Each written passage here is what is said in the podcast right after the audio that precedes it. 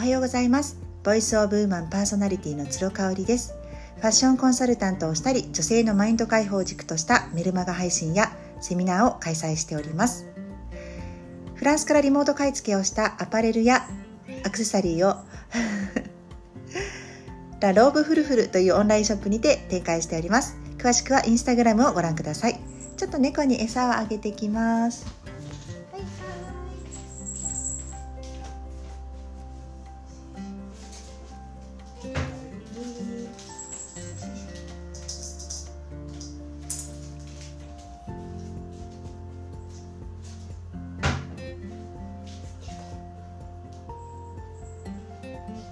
すいませんお待たせしました。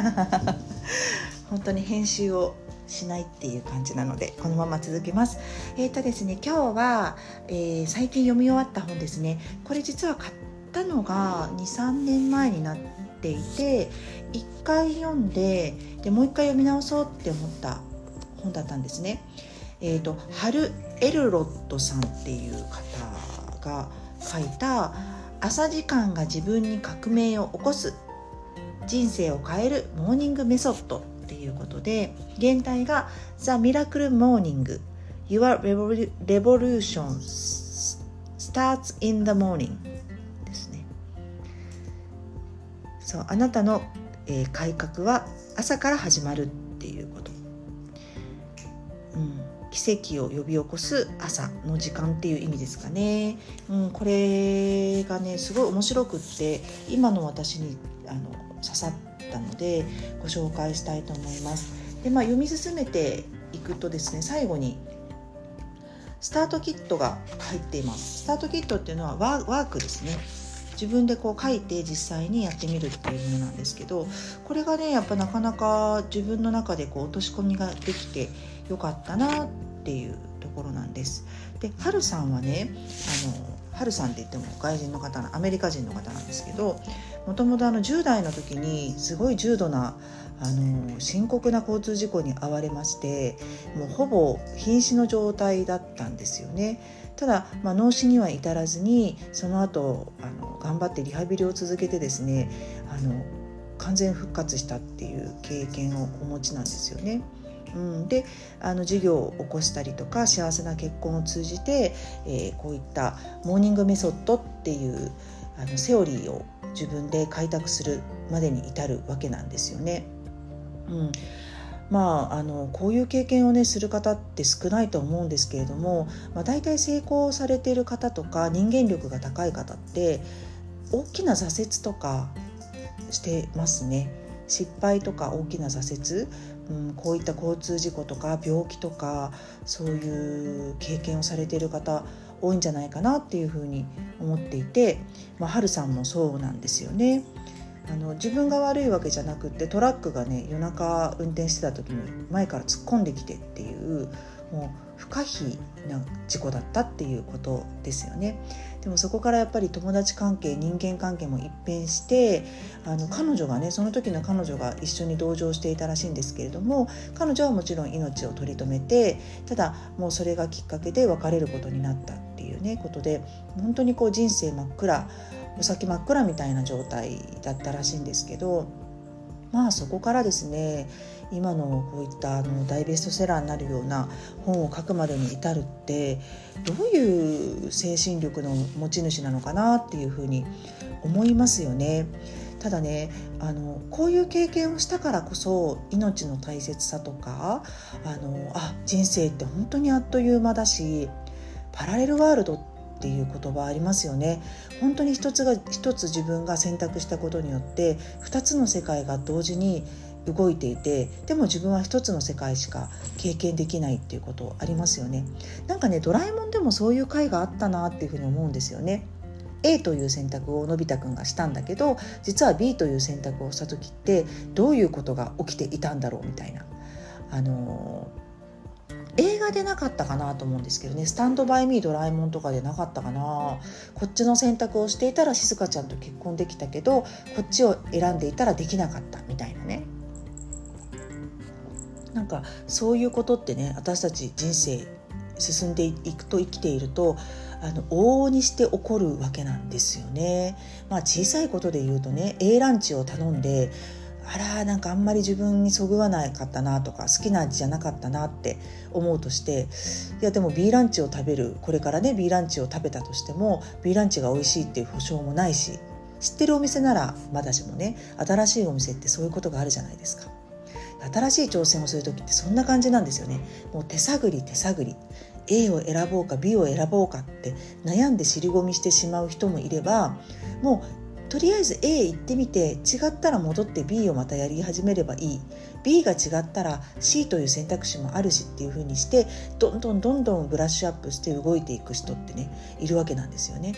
うん、なんかねこれがすごくねこう凝縮されて、まあ、朝の時間を大切に使おうということが往々にして書かれているんですけどまあその人間を成長するために必要な思想思考みたいなものがギュッと凝縮されているなというふうに思っています。でスタートキットをねしていて私すごく気づきがあったんですがまずねそのえやるべきことを明確にするための質問シートっていうのがあるんですよ。であのこれね質問がまず12345あるんですけどこれねすっごい時間かかる人いると思うんですよね。ちなみに私はねもうね質問を読んですぐに書き始めました。これはなぜかっていうとねあのすごいことっていうわけではなくってあの普段からねこういうことをすごい考えていて答え合わせをしているというかあ、あのー、改めて言葉にして書いてみようっていうぐらいなんですよ。ただ初めてねこういう自分の今まで思考になかった質問をされたなって思う人ってめちゃめちゃ悩む質問なんじゃないかなというふうに思います。例えば91が1つ目の質問が「人生で感謝していることもっと感謝すべきことは何だろう?」と書いてあります。あなたが今感謝できることもっと感謝すべきだと考えられることを書き出してみましょう。これどうですかね？パッとすぐ書ける人と実際やってみてほしいんですけどえーってなる人といると思うんですよね。で私ちなみに書いたことは家族が毎日健やかにコロナにかからずに過ごせていること。私がやりたいことができていて毎日充実していることっていうことをすぐ書きました、うん、30秒ぐらいで書きました。で2つ目の質問ですね。人生で改善したいこと変えたいことはもしも奇跡が起きて明日の朝何かが変わっているとしたらどこを変えたい？健康になりたい？仕事で成功したい？体型をスリムにしたい？ストレスを減らしたい？お金が欲しい？どんなことでも OK 具体的に書いてみようって、うん、書きましたね。これだから具体例が書いてあるのであそれだって思うことを書いても全く問題ないと思うんです。あっていうねその直感がすごく大切なんでね。私はちなみにお酒をあまり飲みたくない今自分がいるのでちょっとお酒の量を減らしたいんですよね。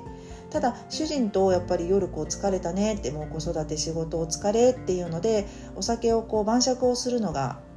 2人の楽しみなんですよね。共通の趣味でもあるので楽しい時間ではあるんですけれどもやっぱり量をセーブしたいなっていうところですね。やっぱワインとかねシャンパンとか開けちゃうと1本飲み切らないといけないじゃないですか。なんかねそれがやっぱりちょっと最近あの飲み過ぎてしまうなっていうゆえんですかね。そうこれはねちょっと改善したい。あとは暴食ですね。いつも腹6分目ぐらいで過ごしたいっていうことなんですね。やっぱり、ね、いつもこうお腹がいっぱいな状況になってて、うん、美味しい美味しいって美味しいもの食べるの大好きなんですけどちょっとこう何て言うんでしょうあの歯止めが効かなくなってしまうっていうところがあるのでねそこを改善したいっていうふうに書きました。皆さんは何を書いたでしょうか？こんな感じでね5つあの続いてるんですね。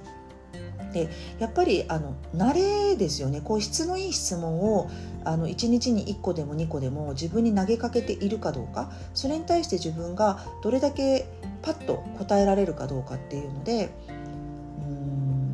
なんかその一日の質みたいなものって変わってくるんじゃないかなというふうに思いました。なのでねあの質のいい質問っていろいろあると思いますけれどもあのこういったやっぱり啓発的な本うん、あまりにもこうスピリチュアルに偏りすぎてしまうものとかって苦手な方多いと思うんですけれども、うん、まあ書店で一番前に並んでるようなねあのベストセラーと呼ばれるようなものは読みやすいものも多いのでね是非そういうところからあの読んでみて。で読書感想文を書くっていうことではなくってここから得られて自分で実践できそうなこととか、えーと、例えばこう質問口調になっている文章ってあるんですよ読んでて。それに対してもメモを横に置いといて自分で答えてみる、うん、自分だったらどうかなっていうふうに自分事として捉えてみるっていうことがすごく大事かなっていうふうに思います。はい、今日は最近読んだ「ザ・モーニング」えーと人生を変えるモーニングメソッドについてお話ししました。今日も感謝と笑顔あふれる一日にしましょう。ではまた。